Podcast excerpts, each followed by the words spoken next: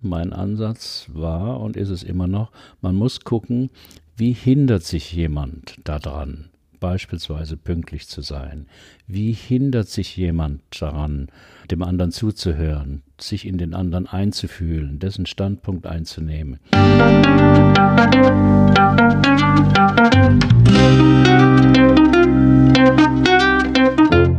Schön, dass du wieder reinhörst.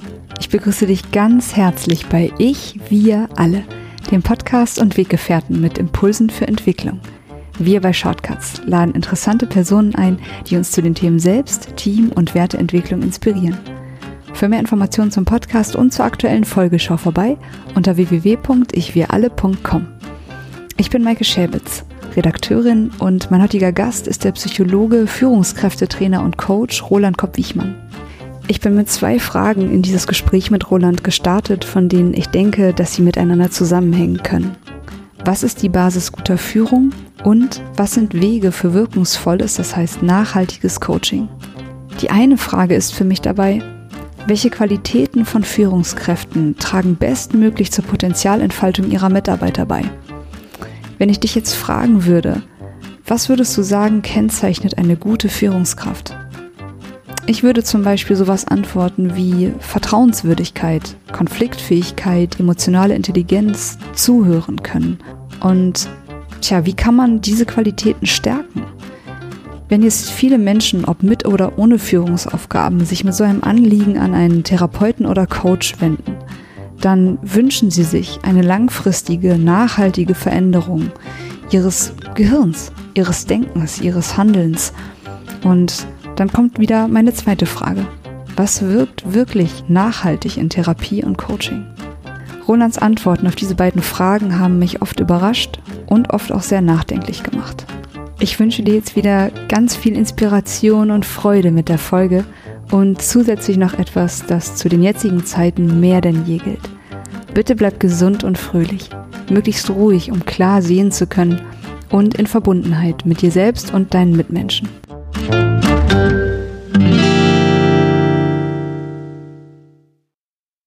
Ich bin heute in Heidelberg und begrüße ganz herzlich meinen heutigen Gast, Roland Kopp-Wichmann. Hallo Roland. Hallo Maike, freue mich auch. Roland, du bist Psychologe, Führungskräftetrainer und Coach und hast einen Persönlichkeitsblog mit über 1000 Artikeln, wahnsinnige über 400 Podcast-Folgen bisher veröffentlicht und gibst vor allem auch Persönlichkeitsseminare, Coaching-Seminare und deine bekannten drei Stunden Coachings, mhm. von denen auch einige deiner Podcast-Folgen mhm. handeln. Du hast einige Online-Kurse und Bücher und E-Books. Bin sehr fleißig. Ja, ja, oft, genau, genau. So kann man das sagen. Und ja, unser heutiges Thema soll Führung und in dem Zusammenhang Selbstführung sein. Also mhm. was braucht es für gute Führung? Und mhm. ich würde dich für einen Einstieg in das Gespräch erstmal bitten, dich nochmal kurz vorzustellen. Mhm. Was war dein Weg bis hierher? Also mein Weg war ziemlich verschlungen. Ich war eigentlich mal Bankkaufmann bei einer Sparkasse hier in Heidelberg und danach war ich bei der Dresdner Bank, war mal eine große deutsche Bank und habe mich immer breit für vieles interessiert und dann hat mich die Bank nicht mehr so angemacht und dann bin ich zu IBM gewechselt, weil da war Datenverarbeitung, habe ich mal eine Anzeige gesehen, Zukunftstechnologie Damals gab es aber keine PCs, sondern Lochkarten und die mussten verarbeitet werden. Das hat die IBM damals gemacht mit riesigen Maschinen. Und dann war ich der Operator bei, in so einer, was war das, IBM 360 und habe das ungefähr ein Jahr gemacht, hat mich aber auch nicht so wirklich gefesselt und meine damalige erste Frau war in einer Werbeagentur und die hat mich dann ja dazu motiviert, ich soll es doch mal als Texter probieren. Ich hätte doch viele äh, verrückte Ideen und könnte einigermaßen schreiben. Dann habe ich das gemacht und mich äh, bei einer Agentur beworben. Die haben mich auch gleich genommen. Und dann habe ich mich selbstständig gemacht. Deswegen habe ich heute wenig Rente, weil ich war ab dann, ich war praktisch nur fünf Jahre überhaupt angestellt und seitdem immer selbstständig. Und äh, das mit der Werbung war toll, war damals in Frankfurt und coole Zeit, hatte mhm. eigene Kunden, aber dann kam eine Rezession Und dann habe ich alle Kunden verloren, weil man ja an der Werbung in Krisen am schnellsten sparen kann. Und dann musste ich mich nochmal neu orientieren. Dann bin ich da gelandet, wo ganz viele landen, die mit wenig Aufwand viel Geld verdienen wollen. Finanzdienstleistungsbranche. Hat auch geklappt. Damals ging das. Und Bondfinanz hieß der Laden. Und habe äh, mit wirklich wenig Arbeit, ich sag mal drei Stunden abends am Tag, zwei Kundenbesuche, viel Geld verdient, weil Bondfinanz hatte damals als einzige den Vorteil, die hatten ein Allfinanzangebot. Vorher konnte immer nur jeder sein Produkt verkaufen. Und mit Bondfinanz hatte man den ganzen Laden. Man konnte bei jedem Kunden irgendwie ein Geschäft machen. Das war toll, habe ich auch gutes Geld verdient. Jetzt, da war ich 24 und äh, habe dann da so einen, den Betreuer gefragt, wie geht's jetzt weiter? Und dann sagte der, naja, Strukturbetrieb, du machst jetzt eine Pyramide und dann stellst du Leute ein und dann verdienst du an den Leuten, die unter dir arbeiten und so dachte ich, aha, naja, das würde ich mir auch noch zutrauen. Aber dann kam der verhängnisvolle Gedanke, ich kann doch nicht den Rest meines Lebens mit Lebensversicherungen verbringen. Da bin ich irgendwie unterfordert. Und dann war klar, was ich eigentlich machen wollte, eine Psychologie studieren, hatte aber kein Abitur. Und dann war klar, ich muss das Abitur nachholen, habe ich das gemacht in zweieinhalb mühevollen Jahren in Nürnberg. Da hatte ich das Abitur, Numerus Clausus, äh, war aber äh, damals auch schon scharf. Das heißt, ich habe keinen Studienplatz gekriegt, musste wieder warten und musste arbeiten. BAföG war ausgelaufen. Dann bin ich nach Israel gegangen, habe im Kibbutz gearbeitet, ein Jahr. Millionen von Grapefruits gepflückt und Hühner geschlachtet und so. Sehr schöne Zeit. Und dann kam der Studienplatz hier in Heidelberg und ich war super enttäuscht, weil ich dachte, jetzt geht's los mit Freud, Jungen Adler. Ja, von wegen schon wieder Mathematik und Statistik und Faktorenanalyse.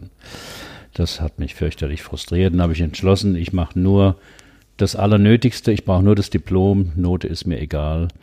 Und habe hab nur Prüfungsliteratur gelernt und Pflichtseminare belegt. Und dann, dadurch hatte ich viel Zeit und dann habe ich drei Therapieausbildungen gemacht während dem Studium. Und deswegen konnte ich hinterher, da habe ich auch schon angefangen mit Gruppen zu arbeiten, Selbsterfahrungsgruppen geleitet. Und deswegen konnte ich danach eine Praxis eröffnen ähm, die ich auch ja 35 Jahre lang hatte mit Kassenzulassung und allem. Habe aber damals auch ein Institut mit Freunden gegründet, das Hakomi-Institut. Und äh, darüber kam ich, sagen wir mal, auf diese Trainerlaufbahn. Und das mache ich heute auch noch. Ich mache viele Seminare, allerdings nur noch Persönlichkeitsseminare. Und das mit dem Coaching hat sich dann auch in den letzten 20 Jahren entwickelt. Ich habe gar keine Coaching-Ausbildung, aber ich habe eine sehr solide ja, therapeutische Erfahrung über die Jahre und habe so mein eigenes System entwickelt. Basierend allerdings sehr auf der Hakomi-Methode. Damals, ähm, jetzt ist Achtsamkeit ja ein großer Hype. Ne? Äh, da, ich habe Achtsamkeit 1982 das erste Mal gehört im, von einem amerikanischen Trainer, Ron Kurtz, der hat immer von Mindfulness gesprochen. If you want to work with people, you have to get them mindful out of the head. Und das hat mir ziemlich eingeleuchtet, habe ich auch gemerkt, oh, das, da äh, erlebt man was ganz anderes. Und deswegen habe ich das ähm, auch die Ausbildung gemacht, Institut mitgegründet. Und ist heute auch noch Basis meiner Arbeit, die Achtsamkeit, sowohl in den Seminaren als auch in den Coachings. Und das verändert ganz viel, wenn man halt so aus dem Gesprächsmodus rauskommt. Mhm. Ja, ich glaube, das Hakomi-Institut, das Thema ist dort körperorientierte mhm. Psychotherapie. Mhm. Ja, genau, ja, eben genau. auf der Basis ja. von Achtsamkeit. Richtig. Mhm. Ich finde eben an der Stelle so deine Fähigkeit bemerkenswert, weil du schon sagtest, Hakomi kannte damals niemand, mhm. Mindfulness, Achtsamkeit mhm. war Anfang der 80er Jahre auch nicht so das große Thema und ich denke, das ist in vielen Momenten immer wieder eine, eine wichtige Fähigkeit, dass du in dir spürst, was wichtig ist und dass du diese Entscheidung unabhängig davon getroffen hast, ja. was im Außen gerade in war angesagt oder was ja. alle anderen gemacht Absolut, haben. Absolut, ja. Also ist ein bisschen auch ja, wie soll man sagen, der Rebell in mir, der sagt, ich, ich will aber nicht das machen, was alle machen. Mhm. So kam ich ja auch zu dem Drei-Stunden-Coaching. Die üblichen Coaching sind ja, was weiß ich, vielleicht zwei Stunden und dann wieder in zwei Wochen trifft man sich wieder oder kostenlose Kennenlerngespräche vorm Coaching, damit man mal guckt, stimmt die Chemie und so.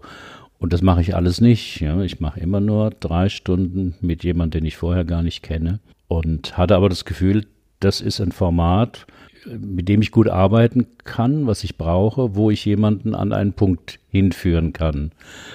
Gibt es in der Form kaum. Ne? Aber ich dachte doch, das ist sinnvoll, das probiere ich. Habe es natürlich auch ausprobiert und getestet. Und ja, hat sich also sehr bewährt. Ne? Ich habe genügend Anfragen dafür. Mhm. Jetzt wollten wir heute mhm. uns so ein bisschen um das Thema Führung und damit im Zusammenhang stehend Selbstführung kümmern. Yeah.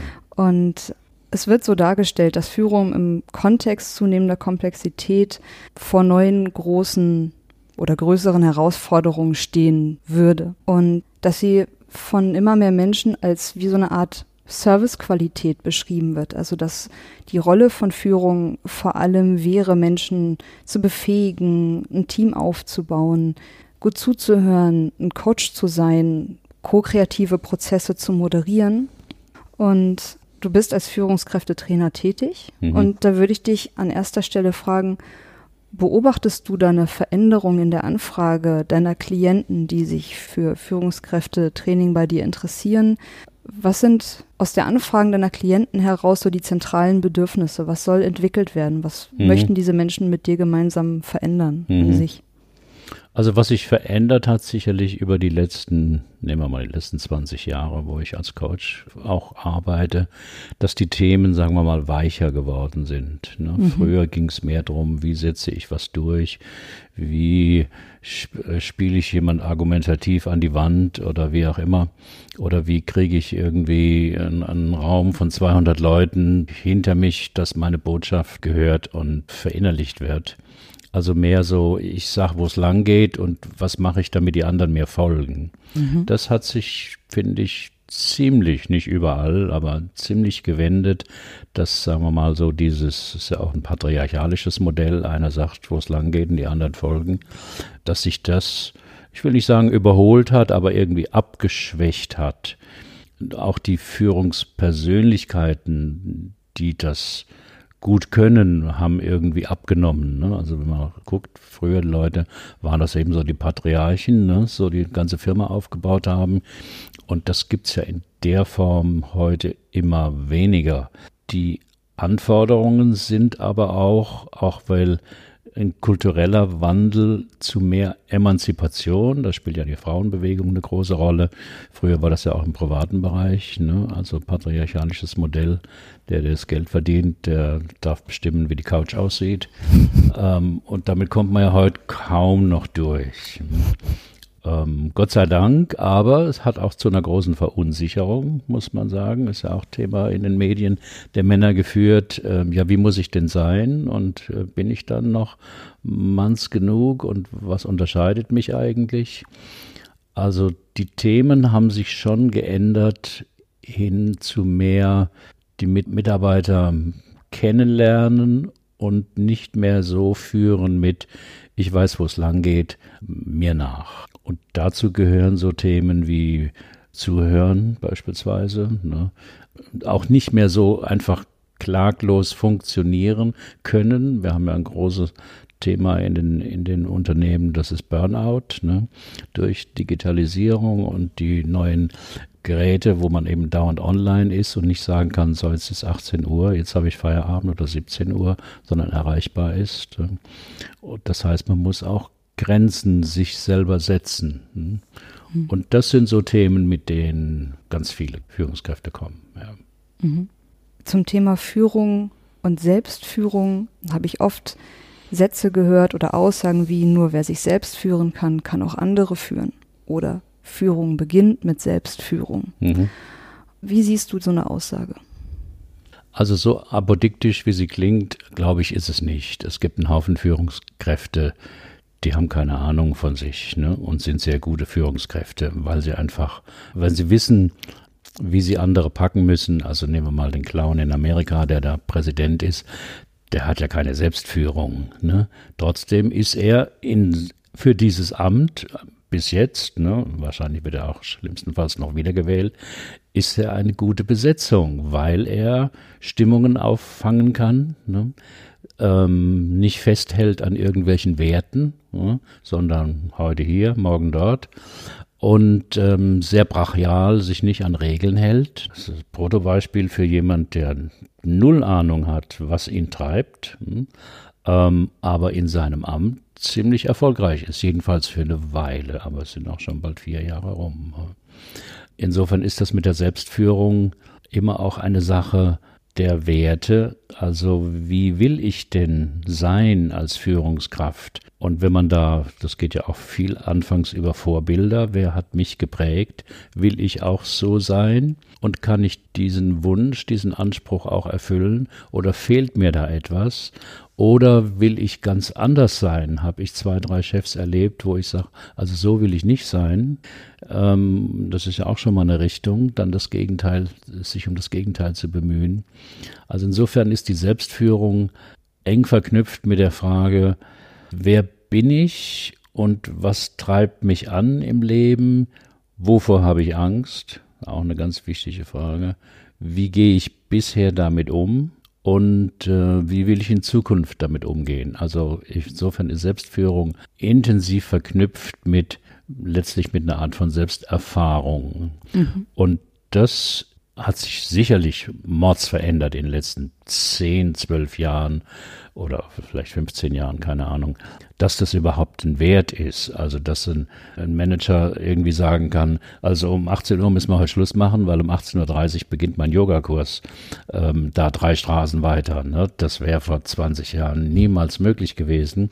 Heute sagt man, huh, hoppla, ach ja, guck mal. Und es hat auch einen positiven Zweck, dass man sagt, Mensch, wenn der das macht, der findet das auch nicht komisch, vielleicht soll ich das auch mal machen. Hm? Mhm.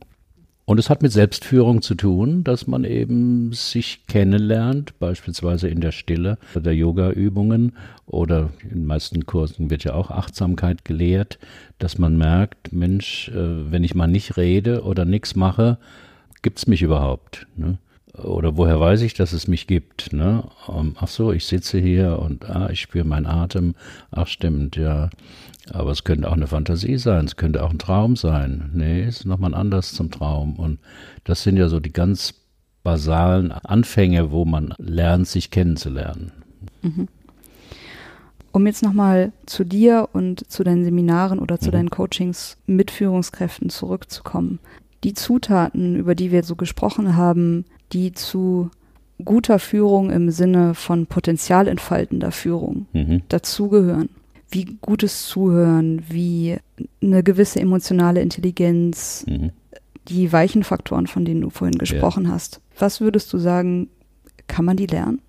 Ja, mein Kennzeichen ist ja, dass ich vieles ein bisschen anders äh, aufsetze oder verstehe oder gerade mal das Gegenteil mache. Und ähm, das ist da auch so. Ich habe ja früher ganz klassisch angefangen mit den Seminaren und die hießen auch Zeitmanagement in, in drei Tagen. Ne? Und ich habe Verkaufsseminare gemacht, ganz viele für Autofirmen und so, Verkaufsprozess. Und habe aber gemerkt, die Leute wenden das nicht wirklich an, was sie im Seminar gemacht haben. Also auch Zeitmanagement. Dann haben wir gesagt, also was weiß ich, Tagplan, Tagesplanung machen, Pufferzeiten einhalten, Eisenhower-Regel, äh, Pareto-Regel, wie auch immer. Lauter gute Tools. Ne? Und wenn ich dann zufällig, äh, ich sag mal, zwei Monate später denjenigen mal in der Firma gesprochen habe, ach, sagen Sie mal, Sie machen so einen gestressten Eindruck. Wir haben doch mal ein Zeitmanagement-Seminar zusammen gemacht. Was ist denn davon äh, hängen geblieben? Und so, ach, keine Zeit, das anzuwenden und dies und das. Und das ging mir so oft so, dass ich merkte, die Leute wenden das wirklich nicht an und das hat mich stutzig gemacht. Habe auch mit Kollegen, also Kollegen, Trainern gesprochen, die haben gesagt, das ist bei mir genauso. Ne? Und dachte ich, das ist aber doch komisch. Die Leute, äh, äh, die Firmen zahlen viel Geld für so ein Seminar, dass da 20 Leute jetzt Zeitmanagement lernen und keiner tut's. Womit hat es zu tun? Und da kam ich dann auf die wichtige Spur. Es hat nichts damit zu tun, dass jemand keine Zeit hat oder, oder nicht intelligent genug wäre, die Tools anzuwenden, sondern es hat mit inneren Prozessen zu tun, mit inneren Konflikten. Und als mir das klar wurde, habe ich meine gesamten Seminare und auch die Coachings umgestellt und habe gesagt, all die Informationen, die man in jedem Taschenbuch für 9,80 Euro nachlesen kann, die lassen wir alle weg. Ne? Die Techniken, die bringen es nicht, sondern wir gucken, was hindert jemanden innerlich daran, das anzuwenden. Und das war sehr erfolgreich. Insofern auf deine Frage, ähm, ich glaube, vieles kann man nicht trainieren, ne? also Selbstbewusstsein trainieren. Natürlich kann man so tun, also jetzt machen wir mal Power. Power-Gesten äh, la Ronaldo, alle stellen sich hin ne, und V-Form und dann schreien wir auch noch dreimal Hu oder was. Ja klar macht es was mit einem. Ne? Aber erstens ist das nicht praktikabel, ne, dass man dann im Betrieb vor Meeting irgendwie Power-Posen auf dem Klo macht. Ähm, und es ist auch sehr kurz, kurzfristig, weil es ist halt ein aufgesetztes Verhalten, sondern mein Ansatz war und ist es immer noch, man muss gucken, wie hindert sich jemand daran, beispielsweise pünktlich zu sein? Wie hindert sich jemand daran, dem anderen zuzuhören, sich in den anderen einzufühlen, dessen Standpunkt einzunehmen? Das können ja schon kleine Kinder, ne? Gibt es einen Haufen Studien, ne? dass kleine Kinder mit zwei Jahren total emotional sind, wenn irgendwelche Spielfiguren, wenn es da einem schlecht geht. Ne? Und dann fragen die, ja, wen wir zu unterstützen? Und dann deuten, die können ja gar nicht reden, deuten die auf den, der gerade Pech hat. Das heißt, mit zwei Jahren haben Kinder schon das Einfühlungsvermögen, haben Empathie, hm, ohne dass es jemand trainiert hätte mit ihnen. Mhm. Dann ist aber die spannende Frage, ja, was passiert denn auf dem Weg bis zum Erwachsensein, dass jemand das plötzlich nicht mehr hat, wenn er es wahrscheinlich mit zwei Jahren schon hatte. Und das ist ein sehr spannender Ansatz zu gucken, also wie hindert sich jemand daran? Ich habe immer wieder Leute im Coaching, die sagen, ja, ich brauche irgendwie mehr Selbstbewusstsein und dann wird es auch mit meiner Karriere weitergehen, aber ich traue mich halt nicht. Hm, hm, hm, wie kann man denn Selbstbewusstsein trainieren? Sag ich, das kann man nicht trainieren. Sie können höchstens gucken, und das können wir gemeinsam erarbeiten, wie Sie Ihr Selbstbewusstsein schwächen weil das tun sie wahrscheinlich durch bestimmte abwertende Kommentare, durch Erinnerungen, wo mal das und das nicht geklappt hat. Und deswegen arbeite ich in den Coachings ganz viel, auch bis zur Herkunftsfamilie, weil in den ersten zehn bis zwölf Lebensjahren da passiert ganz viel in Bezug auf Persönlichkeitsentwicklung und Identität. Mhm. Ja, das fand ich auch jetzt in der, in der Recherche zu unserem Gespräch mhm ganz spannend. Du hast da ja sehr viel über diesen sogenannten Engpass, mhm. wie du ihn nennst, geschrieben ja. oder eben so, ne? Die Kette reißt immer am schwächsten Glied. Yeah. Und ich fand die Formulierung da von dir so schön, dass persönliche Probleme kein Mangel an Wissen oder an Information wären, sondern eben das Ergebnis ja. dieses Engpasses. Und du hast da so ein, so ein schönes Beispiel dann dazu gebracht von dem Chemiker mhm. was ich so passend ja. fand, dieses Minimumprinzip, ja. dass wenn eine Pflanze alle Nährstoffe hat, die sie braucht, aber genau einer fehlt, ja. dass das Wachstum dieser Pflanze sich genau an dem Nährstoff orientiert, den sie am wenigsten besitzt. So als Analogie zu dem Engpass. In der fortlaufenden Erklärung kam auch was, was ich bei mir total nachempfinden konnte und was vielleicht jeder, der hier so zuhört, das auch kennt, dass wir eben genau dann, wenn es stressig wird, auf Überlebensstrategien oder auf ja. Strategien zurückgreifen, die wir irgendwann mal gelernt und automatisiert haben, also in belastenden Situationen, in Stresssituationen und dass das häufig auch dieser Engpass wäre. Ja. Also wir greifen zurück auf Strategien, die sich bewährt haben und da haben wir keine große Auswahl im Sinne von, ach, ich habe jetzt sieben verschiedene Strategien, mhm. welche will ich denn nehmen, sondern das passiert ganz automatisch. Und ähm, das kann ja jeder bei sich selbst beobachten. Du, du fährst auf der Autobahn ne, und jemand kommt von hinten mit, keine Ahnung, 180 und Lichthupe. Das ist die Situation. Was passiert jetzt bei dem? Der da davor ist. Ne? Da hast du ja keine Wahl im Sinne von, ja, wie will ich denn mit der Situation umgehen, mal überlegen, der drängelt da hinten, was könnte ich denn jetzt machen, sondern man reagiert automatisch entweder auf, auf stur, ne, so, der kann mich mal, ne, oder ich lasse ihn vorbei und hinterher ärgere ich ihn mit der Lichthupe. ähm, oder man fährt halt auf die Seite und äh, sagt, ach Gott, Entschuldigung, ja, mein Auto ist aber auch schwächer, ne, also kein Wunder, dass ich da dem Porsche Platz machen muss.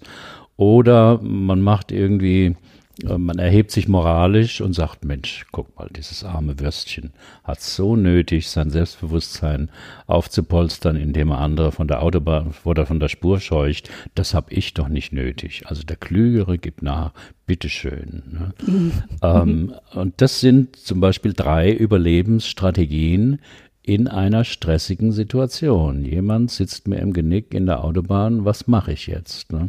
Und da muss man nicht nachdenken im Sinne von, ach, ich könnte ja mal dies machen oder das machen, sondern das ist einfach gebahnt durch ganz viele, auch neurologisch gebahnt. Die Neurobiologen sagen, das ist eine sechsspurige Autobahn, wo jemand in sein bevorzugtes Verhaltensmuster ja, fällt, kann man sagen. Also nicht wählt, sondern fällt. Ne? Ich bleibe hier auf der Spur, bis du schwarz bist. Na, irgendwann über, äh, überholt der andere dann einen mit rechts und sagt, dich zeige ich an und so. Aber selbst in so einem kleinen Beispiel ne, kann man sehen, dass unser Verhalten, das wählen wir oft nicht, sondern das ist schon stark vorbestimmt durch das, was wir eben erlebt haben. Und es passiert ganz unbewusst. Wir wählen das nicht, es passiert ganz unbewusst. Wir haben dann vielleicht eine gut klingende rationale Erklärung, warum wir das so machen, aber die stimmt natürlich nie, sondern das ist mit dem Engpass gemeint. Ähm, wir suchen eine, eine Verhaltensweise, die unseren inneren Konflikt, wie ich das nenne, irgendwie am besten löst. Ja. Mhm.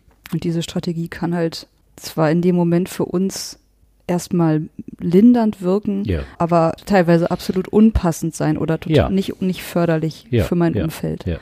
Die wirkt immer erstmal lindernd, weil sie sich gut anfühlt hm, für mein inneres Seelenleben, aber vor allem wenn es, sagen wir mal, symptomatische Verhaltensweisen sind, also welche, wo ich merke, das ist jetzt suboptimal, das sollte ich eigentlich verändern, dann kann ich das nicht einfach verändern, weil auch diese suboptimale Verhaltensweise hat, wie ich das nenne, einen guten Grund, weil sie löst einen inneren Konflikt. Also ein Beispiel, mit dem ich ja viel arbeite, ist, äh, wenn Leute zu spät kommen. Hm? So regen sich ja ganz viele auf, ne? dass Leute einfach zwei Minuten zu spät kommen zum Meeting oder zu einer Verabredung oder wie auch immer, denen es schwerfällt, pünktlich zu sein. Wenn man die dann fragt, was ist denn daran so schwierig, sagen die, ja, ich bin halt irgendwie ein freier Geist und das ist ja nicht so schlimm, sei da nicht so empfindlich und, und ähm, aber dahinter steckt auch, vor allem wenn es eben gehäuft, regelmäßig auftritt, ein innerer Konflikt. Das heißt, jemand verhindert unbewusst, aber trotzdem aktiv, dass er halt nicht rechtzeitig losgeht, um pünktlich da zu sein. Und jetzt kommt das Gemeine, warum jemand das macht, weiß der Betreffende nie. Da hat immer eine gute Erklärung, ich habe halt viel zu tun oder da kam noch ein Telefonanruf dazwischen und da bin ich halt drangegangen und deswegen bin ich zu spät. Aber wenn das bei jedem Meeting passiert ne, oder bei jedem äh, äh, Kinotreff, hartes System. Und wenn man fragt, warum machst du das, sagt er, das weiß ich nicht, es ist auch nicht so schlimm und so. Und das gilt für ganz viele Verhaltensweisen, die man abstellen will und merkt, ich kann das nicht. Dass man diesen Engpass, und das ist wirklich ein Engpass, weil an der Stelle hat man keinen Bewegungsspielraum. Man ist praktisch dazu verdonnert, die Verhaltensweise, die sich bewährt hat in den letzten 20, 30, 40, 50 Jahren, hat die sich bewährt, die eben zu machen. Und da kommt halt dann sowas raus, wo Leute schlecht zuhören können ne, oder sich nicht trauen, das Wort zu ergreifen im Meeting, hm, das ist das andere Beispiel, oder unpünktlich sind oder nicht um eine Gehaltserhöhung fragen wollen, sondern sie angeboten bekommen wollen und Burnout, all das, was an Themen da ist. Mhm. Ja, total spannend. Weil das heißt ja, für wirkungsvolle Veränderungen legst du eben den Fokus auf diesen Engpass. Ne? Ja, also einfach ja. davon ausgehend, dass der Erfolg von Veränderungen nicht per se jetzt irgendwie von meinen Bemühungen abhängt, sondern dass einfach dieser, ja. dass dieser Engpass die Entwicklung von mir als gesamten System verhindert. Ja. Und weil es gibt ja zum Beispiel auch oft den, den Coaching-Ansatz erstmal Stärken, Stärken. Mhm. Ja. Genau. Und du kommst von der anderen Seite und sagst, Fokus auf den Engpass. ja, die Schwäche untersuchen. Ja, Genau. Ja, ja.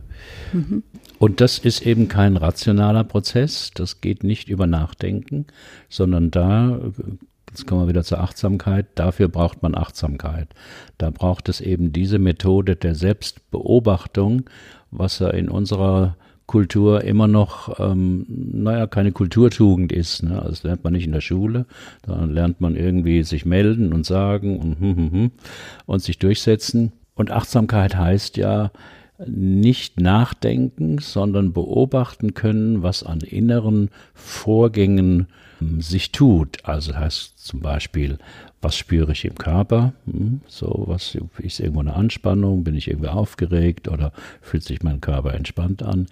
Was für eine Emotion, was für eine Stimmung habe ich gerade? Bin ich gerade nervös oder bin ich gerade äh, erwartungsvoll oder spüre ich mich überhaupt nicht? Auch wichtig. Und mit am wichtigsten die Fähigkeit, die eigenen Gedanken zu beobachten. Also nicht einfach nur zu denken, sondern zwischen sich, dem Beobachter, der Beobachterin und den Gedanken eine Distanz aufbauen zu können. Das, was man auch in der Meditation eben anstrebt.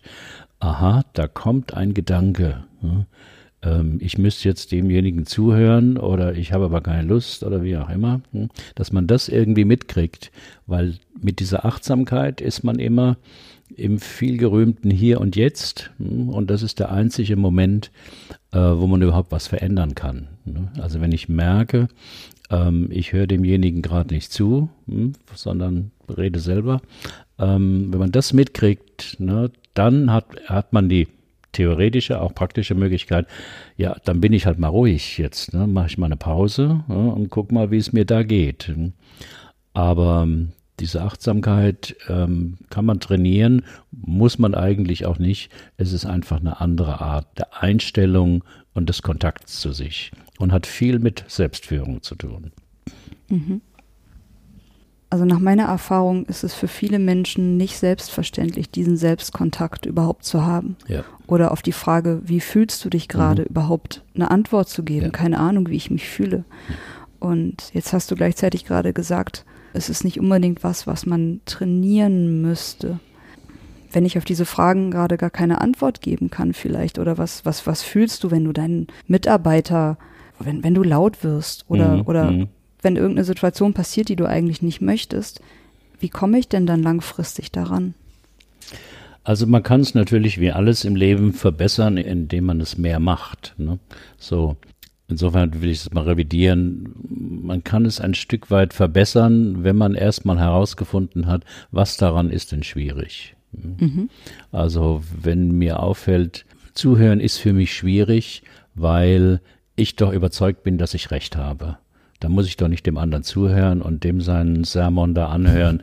Ich weiß doch, dass der Unrecht hat. Da muss es doch viel zeitökonomischer, dass ich den unterbreche und sage, Moment stehen, das sehen Sie ganz falsch und so. Ähm, das läuft ja innerlich ab. Ne? Aber das ist sehr unbewusst, dass jemand das als Grund spürt, ich bin halt ein Rechthaber hm? oder ich habe immer Recht oder wie auch immer. Das muss jemand ja entdecken. Und das ist ja durchaus ja, ja peinlich oder schmerzlich, diese Erkenntnis, dass jemand sagt, ja, aber das stimmt. Ich höre nicht zu, weil ich denke, vom anderen kommt ja eh nur Quark. Äh, Das ist doch viel effektiver, wenn ich ihn gleich unterbreche. Und dahinter steckt aber auch, wie ich das nenne, ein innerer Konflikt, dass es so etwas wie falsch und richtig überhaupt gibt im Leben. Mhm. Und ich, ich natürlich die richtige Ansicht oder das richtige Argument habe. Und sich damit zu beschäftigen, es gibt vielleicht gar kein richtig und falsch. Es gibt auch kein wahr und falsch, sondern es gibt halt Übereinkünfte über Regeln, über Werte, aber es gibt nicht dieses ganz klare objektive falsch oder richtig. Von dem muss ich mich verabschieden. Das heißt, alle meine Wahrnehmungen und auch die Wertungen dazu ähm, sind völlig subjektiv beim anderen aber auch. Und deswegen ist es so wichtig, dem anderen zuzuhören, was der eben zum Thema X, Strategieentwicklung in der Abteilung dazu zu sagen hätte. Aber das ist ja schon auch erstmal depotenzierend, sich einzugestehen, ich weiß die Wahrheit gar nicht. Wenn ich 30 Jahre lang da in dem Glauben war, ich weiß, wo es lang geht. Ne? Das ist nicht etwas, wo jemand sagt, ach so, ja, oh, das ist ja gute Information, ne? sondern das stimmt ja auch nicht. Und da kommen wir wieder auf die ersten 10, 12 Lebensjahre. Jemand hat das auch meistens in der Familie mitgekriegt, der, was weiß ich, einer hat Recht, die anderen haben Unrecht. Ne? So. Mhm. Und die Themen, die gucken wir im Coaching sehr an und eben auch emotional. Da gehe ich sehr mit dem Gerhard Roth einig, dass rationale Erkenntnis, so wie wir das ein Stück weit gerade austauschen, nicht zu einer wirklichen Veränderung führt, sondern man muss ganz viele Themen emotional erleben und das ist aber nicht angenehm. So. Mhm. Das fände ich gerade ganz schön, wenn du das jetzt kommen wir jetzt ja gerade so ein bisschen an den Punkt, was wirkt im Coaching? Mhm. Was, was wirkt in der Therapie? Was hat überhaupt eine langfristige Veränderung? Weil das hatten wir ja vorhin auch schon so ein bisschen besprochen. Ja. Also wir wissen oder du weißt, es ist auch von Herrn Roth bestätigt zum Beispiel, kurzfristig wirkt ganz vieles, mhm. langfristig sind die Rückfallquoten ja. 85 bis 90 Prozent. Also ja. wirklich langfristig eine Veränderung selbst wenn ich mir das erstmal so wünsche, mhm. wirklich zu, zu bewerkstelligen, selber hinzukriegen, ist eine ganz schöne Aufgabe. Und. Jetzt hast du gerade schon gesagt, die emotionale Beteiligung ist absolut zentral mhm. für eine Wirksamkeit. Was kommt dann noch dazu? Oder wie machst du das? Naja, wie mache ich das? Ich mache das mit ähm, sogenannten Experimenten im, im Coaching wo der Klient achtsam wird, äh, mache ich jetzt kein großes Training, sondern sage einfach, äh, ich bitte Sie mal die Augen zu schließen. Und ähm, ich gebe dann einen Satz vor, das ist das Experiment, den der Klient sagen soll, vor sich hin, nicht zu mir, sondern vor sich hin in den Raum hinein und beobachten, was innerlich dafür die Achtsamkeit, an Reaktionen passiert. Also er soll über den Satz nicht nachdenken, äh, stimmt es, stimmt es nicht, wie finde ich das, sondern ganz passiv da sitzen und gucken, was sich körperlich, emotional und oder gedanklich abspielt. Und nehmen wir nochmal das Beispiel mit dem Zuhören. Und ich muss einen Satz oder ich finde einen Satz, von dem ich annehme, er trifft den Konflikt, den Engpass ziemlich zentral. Hm? Der Satz ist immer positiv. Bei jemand, der nicht zuhören kann, würde ich vielleicht den Satz nehmen. Ich bitte Sie mal, den Satz zu sagen. Ich habe nicht immer recht.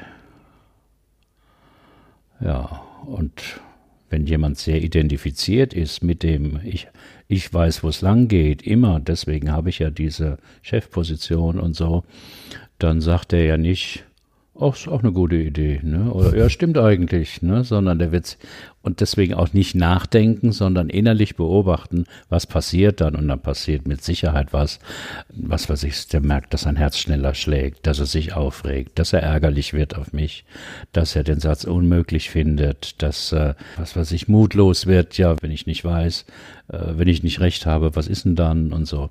Also, und das ist gemeint mit emotionaler Beteiligung, dass jemand, auch wenn er rational weiß, ja, das stimmt ja. Ich, niemand weiß jetzt wirklich, was objektiv richtig ist, ob Griechenland-Krise oder, oder welche Krise auch immer. Es gibt verschiedene Meinungen zum selben Thema, aber dass einer sagt, hm, so ist es, und die anderen sagen, ach so, ja, dann machen wir das, das erlebt man ja nie. Und das ist der Moment, der sehr eindrücklich ist im Coaching, den derjenige auch nicht vergisst und wo wir ein Stück weit drüber arbeiten. Aber jetzt muss er das natürlich umsetzen. Das heißt, wenn er wieder im Unternehmen ist und irgendwie in einem Meeting oder in einem Gespräch mit dem Mitarbeiter und jetzt erste Voraussetzung, er muss mitkriegen, dass er wieder ins alte Fahrwasser gefallen ist, den anderen unterbricht, achtsam sich eine Pause verschaffen, so ein, zwei Sekunden, Moment, da ist es wieder. Warum? Ja, weil ich glaube, dass ich recht habe und der andere hat Unrecht. Oder ist es wieder das Thema? Ja, stimmt das jetzt? Wahrscheinlich nicht. Ja, dann könnte ich mich doch auch mal für die Meinung des anderen interessieren. Ne? Und dann wird der Raum frei, dass er sagt, ich habe Sie gerade unterbrochen, ne? es tut mir leid, ich habe so getan, als wüsste ich schon, was Sie sagen wollen und das stimmt nicht, äh, wird mich interessieren. Wie ist denn Ihre Meinung dazu? Aber, darüber haben wir ja auch äh, schon gesprochen, das passiert vielleicht, wenn es hochkommt, in der Hälfte der Fälle, hm? weil Menschen aus meiner Sicht mit über 30 Jahren Erfahrung, Menschen wollen sich nicht wirklich ändern. Das sagen die zwar nicht, die sagen, ich muss mich ändern, und, hm, hm, hm, aber Veränderung auf einer tieferen Ebene ist ganz schwer, weil das Gehirn ist faul, sehr energiebewusst, das Gehirn mag keine Veränderungen. Es mag die Gewohnheiten, auch wenn es schlechte Gewohnheiten sind.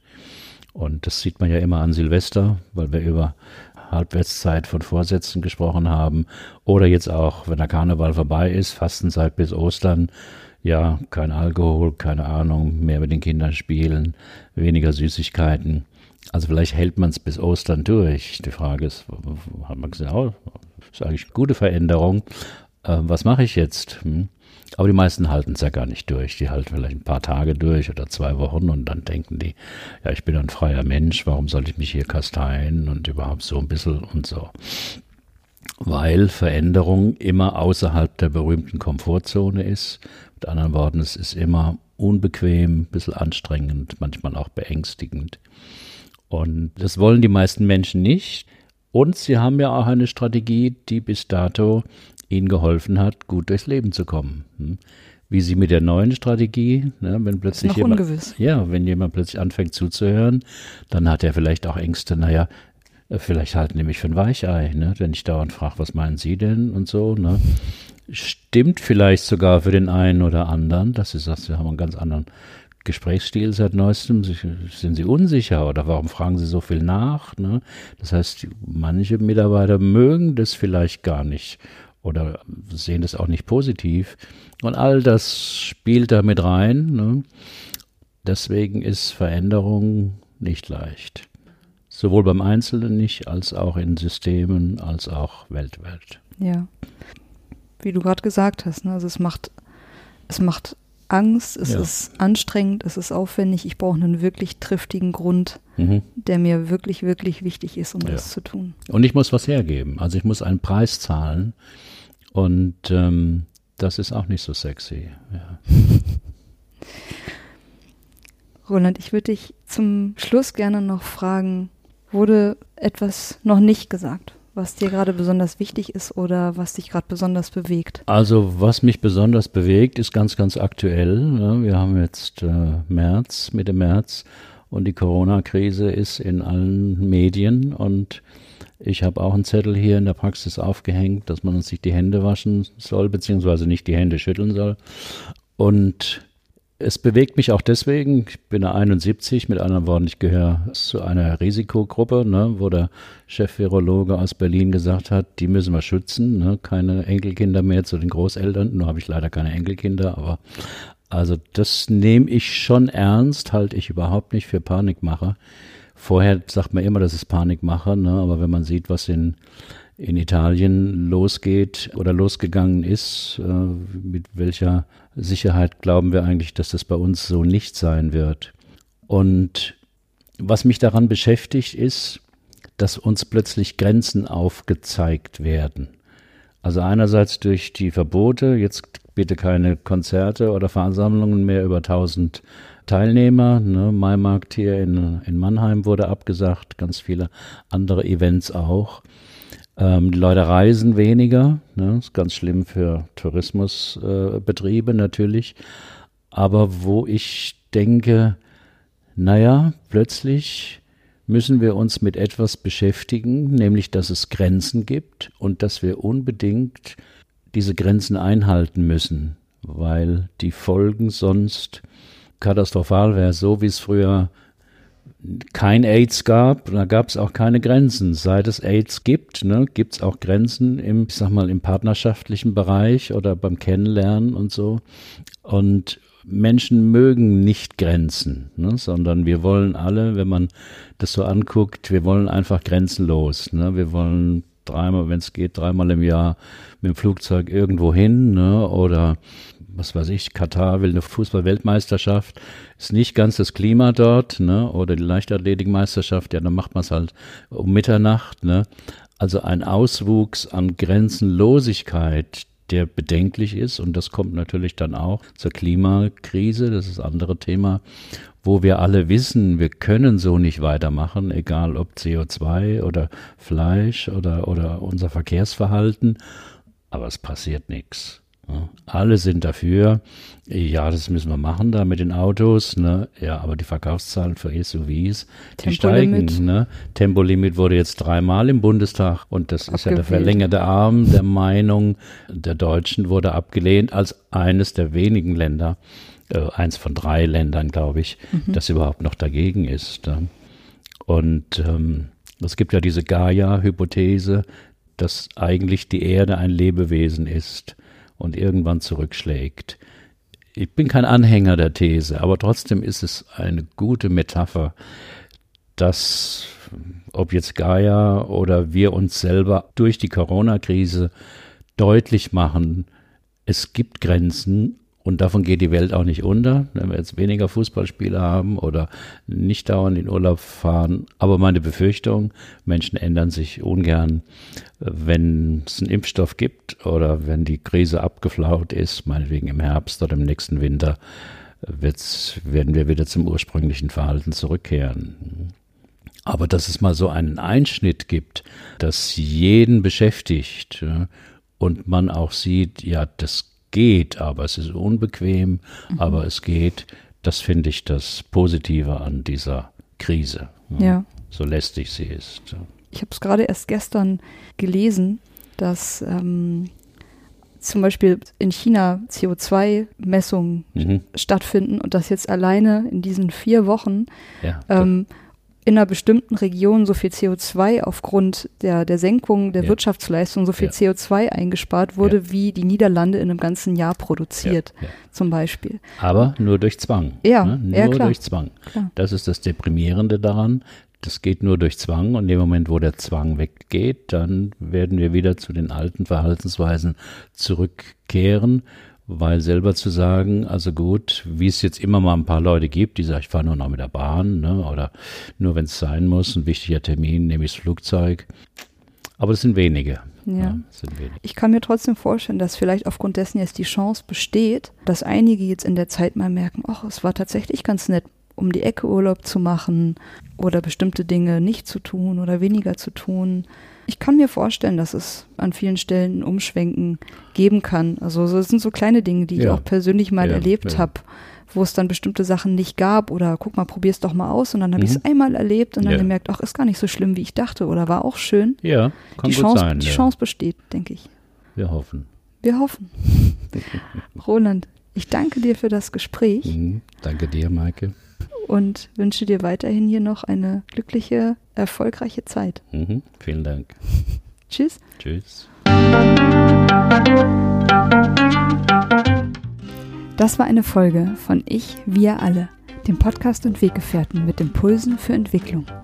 Wir bei Shortcuts begleiten und unterstützen Unternehmen bei der Entwicklung von zukunftsfähiger Führung, Kommunikation, Unternehmenskultur und Design. Mehr Infos zu unseren Angeboten, zum Podcast und der aktuellen Folge findest du unter www.ichwiralle.com. Wir freuen uns über dein Feedback zur Folge und deine Bewertung des Podcasts bei iTunes. Bitte stell uns gerne Fragen zum Podcast und mach Vorschläge für Themen und Interviewpartner, die dich interessieren würden. Und zu guter Letzt, schau gerne bei uns in Berlin-Kreuzberg vorbei. Wir lieben Besuch. Musik Thank you.